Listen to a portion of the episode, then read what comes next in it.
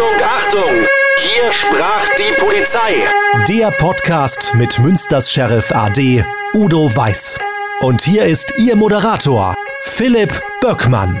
Herzlich willkommen zu diesem Podcast. 45 Jahre Erfahrung in der Polizeiarbeit liegen hinter dem leitenden Polizeidirektor AD Udo Weiß. Der gebürtige Münsteraner hat in seiner beruflichen Laufbahn viele erlebt. Seit 2016 ist der AD, also außer Dienst. Udo, willkommen. Ja, herzlich willkommen, Philipp.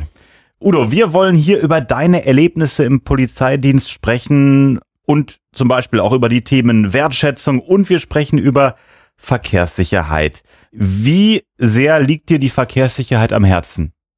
Ja, die Verkehrssicherheit hat mich von Anfang an geprägt. Also richtig deutlich geworden ist mir das im Grunde genommen kurz auch äh, vor meinem Eintritt in den Ruhestand.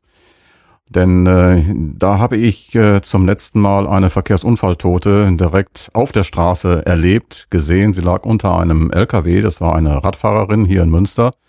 Und dabei ist mir bewusst geworden, dass meine erste Verkehrsunfalltote auch eine junge Frau war, eine Radfahrerin im Verteilerkreis Nordfriedhof in Düsseldorf.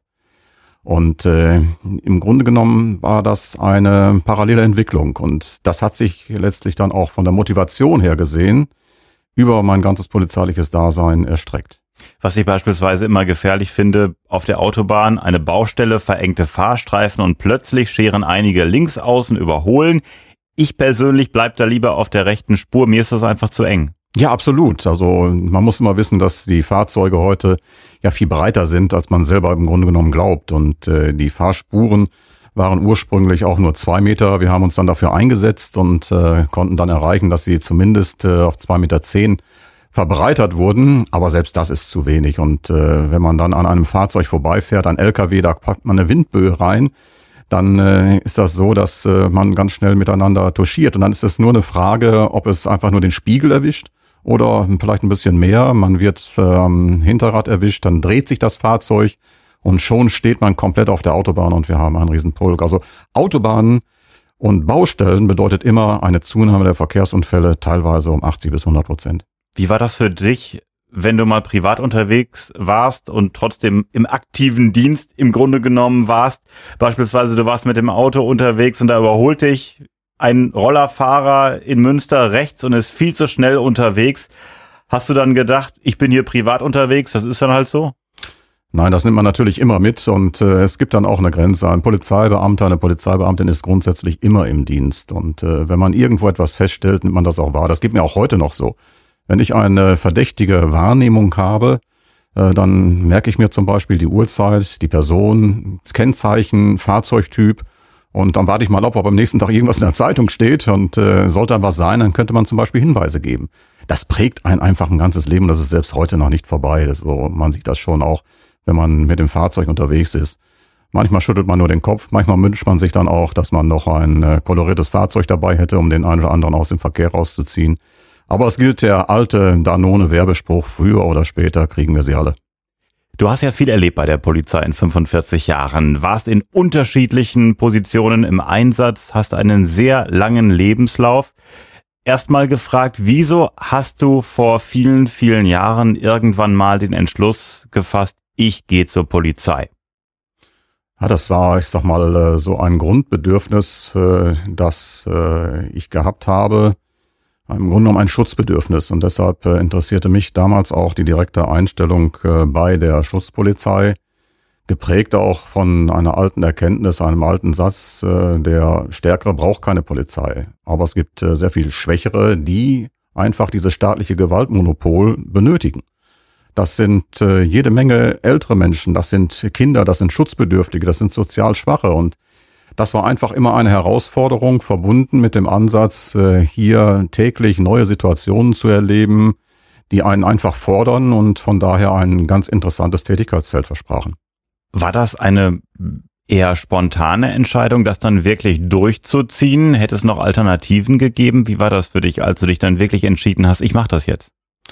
Nur das war keine spontane Entscheidung. Als äh, Alternative, Plan B, gab es noch endlich was im Hintergrund. Aber ich bin dann froh, dass es im Bereich der Polizei dann halt letztlich auch geklappt hat. Ich habe deinen langen Lebenslauf äh, angesprochen äh, mit den unterschiedlichsten Stationen. Ähm, ist das üblich, dass Polizisten in ihrer Laufbahn so oft ihr Aufgabengebiet wechseln, ihre Position? Ja, absolut. Äh, insbesondere dann, wenn es äh, sich nachher um Führungskräfte handelt. Dann ist eine weite Verwendungsbreite bei uns notwendig, auch um bestimmte Anschlussfunktionen zu erreichen, damit man eben nicht äh, nur ein Schmalspurdenken hat, eine Vielzahl an Erfahrungen sammeln kann, eine Vielzahl an Dienststellen kennenlernen kann, auch unterschiedliche Kolleginnen und Kollegen, unterschiedliche Sozialisationen und das prägt einen dann natürlich auch und äh, bringt einen dann auch ein Stück weiter. Welche Stationen waren das denn beispielsweise? Ja, also ich bin sehr froh, dass ich äh, sehr, sehr viele Stationen gehabt habe. Ich war im Ermittlungsdienst, äh, ich denke dann noch an eine Zeit lang an der Tätigkeit der Kriminalwache in Haltern oder in Recklinghausen. Ich war äh, im Einsatztrupp zur Kriminalitätsbekämpfung, auch in Gelsenkirchen. Ich war bei der Bereitschaftspolizei. Ich habe äh, den Streifendienst natürlich kennengelernt. In Gelsenkirchen bin ich als Motorradpolizist äh, gefahren, damit jeden zweiten Samstag auf Schalke unterwegs gewesen. Und äh, meine Zeit als äh, Dienstgruppenleiter dann äh, auch im Münster war absolut äh, prägend. Äh, das war eine sehr verantwortungsvolle Zeit. Und alles war immer verbunden mit äh, einer Umbruchstimmung im Bereich der Polizei. Die Polizei hat einen wahnsinnigen Wandel in diesem Bereich erlebt äh, und sie hat sich diesem Wandel gestellt und sie hat ihn auch mitgemacht. Und aus heutiger Sicht, mit Blick auf andere Professionen, muss ich sagen, hat die Polizei das toll hinbekommen, während andere noch sehr viel Nachholbedarf haben. Und dieser Wandel, was hat sich da konkret äh, geändert von früher zu heute? Ja, man muss mal so sehen, dass wir im Grunde genommen alles, äh, das Verkennen viele Kinder der 68er Generation waren.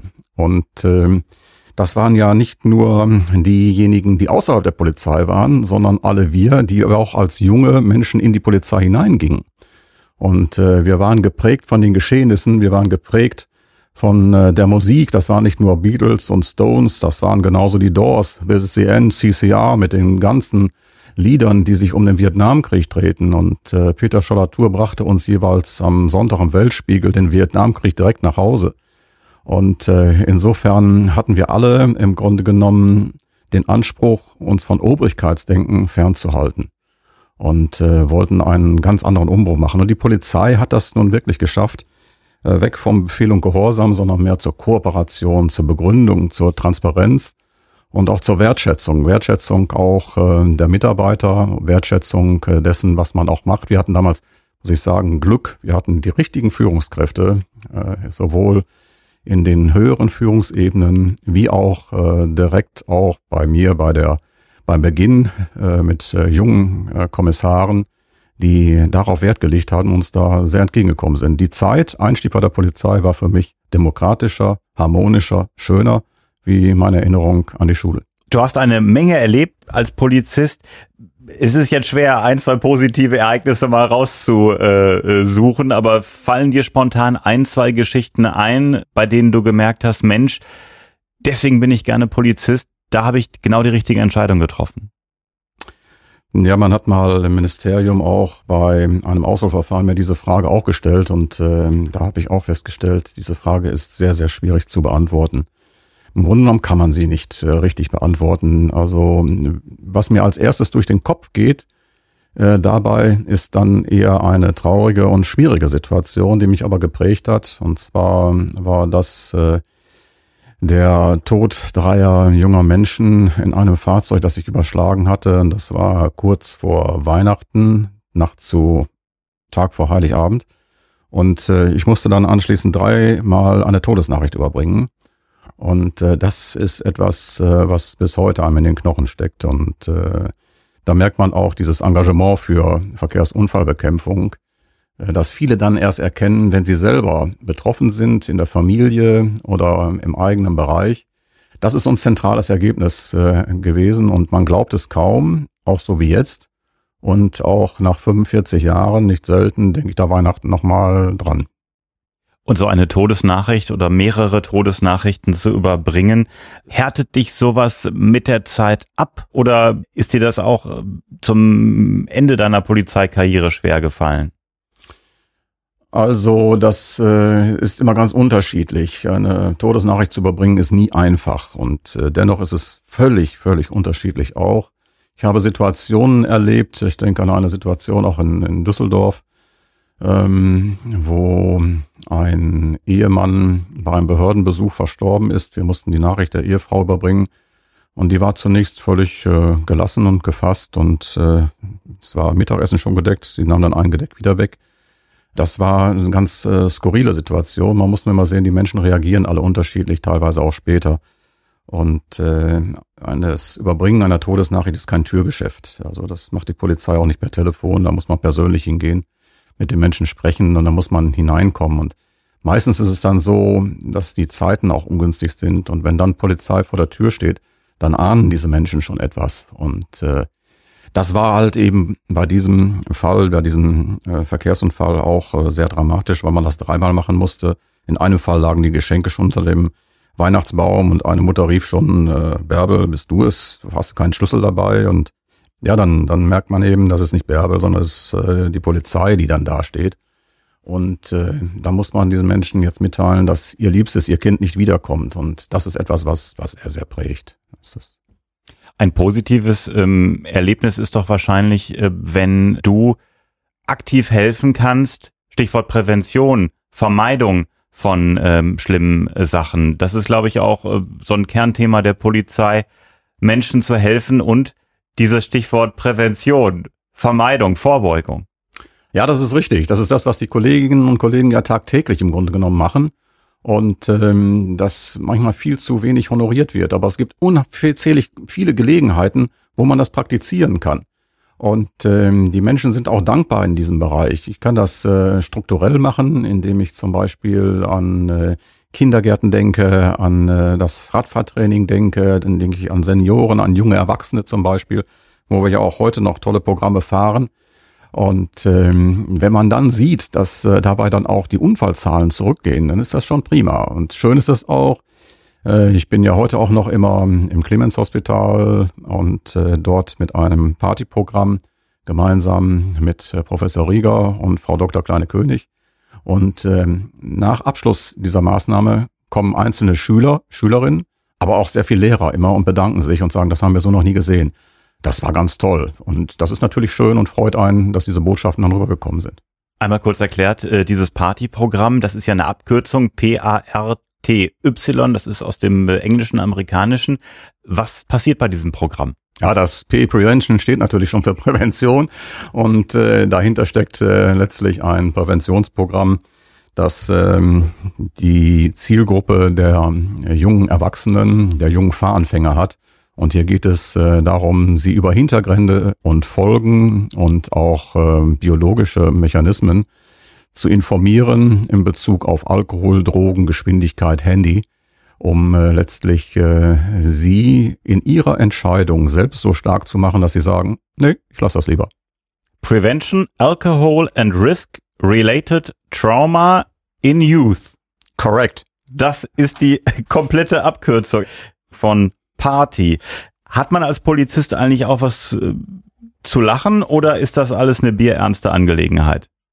Nein, es gibt äh, Gott sei Dank sehr viele auch äh, skurrile Geschichten und äh, auch sehr viel zu lachen. Ich denke, ähm, jetzt an meiner Zeit auch als Dienstgruppenleiter, das habe ich äh, fünf Jahre hier in Münster gemacht und äh, eine ganz tolle Truppe gehabt dort. Und da haben wir sehr viel Freude gehabt. Ich denke noch so an Geschichten, die so spontan entstehen. Ich weiß, ein Kollege, der war das Englische nicht ganz so mächtig. Wir hatten nachts immer sehr viele Panzertransporte in der York-Kaserne. Und äh, ich war mit ihm dann da und er nahm Verbindung auf mit äh, dem Wachoffizier, um zu fragen, wann kommen sie denn jetzt endlich, diese Kettenfahrzeuge der Briten? Und äh, so seine Frage, oh, where are your cat cars? da denke ich heute noch drüber nach. Und äh, der gleiche Kollege hatte dann auch ähm, im Bereich Siemensstraße einen Verkehrsunfall aufzunehmen unter Beteiligung eines äh, Briten. Die äh, Militärpolizei war auch schon da und äh, ich hatte gedacht, ach, fährst du mal vorbei, guck's mal eben, vielleicht äh, kann man auch noch ein bisschen beim Dolmetschen helfen. Und es war nachts stockfinster und man sah dort an der Kreuzung die Unfallbeteiligten stehen, man sah die MP dort stehen, also die Militärpolizei. Man stand direkt unter einer Peitschenlampe und man sah unseren Kollegen, der hatte damals eine Maglite und ich wurde irgendwie an einen Friedensrichter erinnert als er die MacLight nahm und strahlte auf den britischen Verkehrsteilnehmer, indem er dann sagte, you drive on this way and you had to drive on that way and therefore you are guilty. es fehlte nur noch, dass mal irgendeiner den Strick rausgeholt hätte und hätte den um die Laterne geworfen. Ich glaube, alle wären weggerannt. Und das sind so Geschichten, wo wir noch herzlich drüber lachen. Oder nachts eine Schafherde eingefangen haben, die durch ganz Wolbeck marschierte, bis ein Kollege dann sagte, so wird das nichts. Und äh, wir brauchen das Leittier, den Leithammel. Und dann hatte er den Leithammel ausgeholt und hatte einen Strick genommen, den Strick über seine Schulter gelegt und marschierte dann los in der Erwartung, dass alle hinterher rannten. Nur es wurde für ihn immer schwerer, denn mittlerweile zog der Strick sich zu und der Leithammel war schon leicht ohnmächtig und musste mehr gezogen denn geführt werden. Und das war auch ein skurriles Bild. Wir haben natürlich das Tier dann sofort befreit und haben andere Wege gesucht. Also das, solche Geschichten gibt es dann auch, ist keine Frage. Also es gibt hier natürlich Dienstvorschriften, aber das ist ein Job, da ist viel Kreativität gefragt. Ja, absolut. Also ich sag mal, ob es um das Einfangen einer Kuh geht, eines Pferdes oder sonst was, aber auch andere Hilfeleistungen in diesem Bereich. Und äh, da muss man schon sehr, sehr kreativ sein. Ich höre da schon raus, nach 45 Jahren Polizeidienst äh, brennst du weiterhin für die Polizei. Woher kommt diese Motivation weiterhin? Es gibt ja äh, Menschen, die dann mit ihrem Job abschließen und sagen, so, das war's jetzt und äh, jetzt bin ich Privatier. Ja, das ist einfach ein toller Beruf, ein Beruf für Menschen und ähm, ein Beruf, bei dem man auch sehr viel erlebt und sehr, sehr viel Abwechslung hat. Und äh, ich habe durch die Polizei sehr viel gelernt, bin sehr, sehr gereift durch die Polizei, die hat mir viel geboten. Ich war viel im Ausland auch unterwegs und habe sehr viel Auslandskontakte auch begleiten dürfen, dienstlicherseits. Und äh, von daher muss ich sagen, also rückblickend, äh, das war eine ganz, ganz tolle Zeit. Natürlich gab es auch Ärger, natürlich hat man sich über manche Dinge auch gewundert. Man, natürlich konnte man nicht alles umsetzen, ist keine Frage. Aber es überwiegt das Positive und alleine in dem Bewusstsein, ohne Polizei, würde diese Gesellschaft nicht funktionieren. Und man darf nie vergessen, dass jede Beamtin, jeder Beamte ein Eid geschworen hat. Ein Eid, sein Leben auch für das Leben anderer einzusetzen. Und das verdient, ich sag mal, nicht nur Anerkennung, vielleicht manchmal auch ein bisschen mehr Respekt. Udo Weiß steht für 45 Jahre Polizeidienst und in der nächsten Folge sprechen wir über deinen Start als Polizist. Äh, ganz kurz schon mal, du warst auch ganz cool mit einem Motorrad unterwegs früher. Ja, absolut. Äh, in Gelsenkirchen und in Münster auch eine kurze Zeit lang. Gelsenkirchen auch auf Schalke? So? Auf Schalke, ja, ja. Das war immer damals so, weil bei dem alten Parkstadion äh, war es dann auch so, dass ähm, die Verkehrsanbindung nicht ganz so toll war. Also insofern ging es darum, die Verkehrsüberwachung bei der An- und Abreise sicherzustellen. Äh, dann war es so, dass in der Spielzeitpause äh, die Motorradfahrer den Auftrag bekamen, die Parkplätze zu überwachen, weil auf den Parkplätzen wurde eingebrochen und gestohlen. Und wir hatten natürlich den großen Vorteil, dass wir mit den Maschinen schön mit dem BMW da durchfahren konnten. Man konnte sich auf die Fußrasten stellen, hatte dann einen guten Blick über die Fahrzeuge, über das gesamte Parkareal. Und äh, dann kam es auch hinzu, dass dann, wenn es äh, zu kleinen Schlägereien, Rangeleien kam, man damals dann äh, einige Radfahrer zusammengezogen hat, die als erste dorthin kamen, weil wir natürlich mit den Motorrädern durchkamen, wohingegen dann Mannschaftswagen manchmal ein bisschen länger braucht, bis er eine Gasse gefunden hat. Konntest du die Spiele dann auch ein bisschen verfolgen? Ja, das äh, konnte man manchmal. Ich äh, denke an ein Freundschaftsspiel noch äh, Schalke gegen Glasgow. Da soll die Tribüne gestürmt werden. Äh, insofern konnte ich diesen Sturm der Tribüne mit verhindern helfen. Das war das eine Erlebnis. Und ich denke auch noch an ein Spiel. Ich glaube, da sind sieben Tore gefallen. Das war Schalke und Bayern. Von denen habe ich eins gesehen. Das war das erste. Danach natürlich nichts mehr.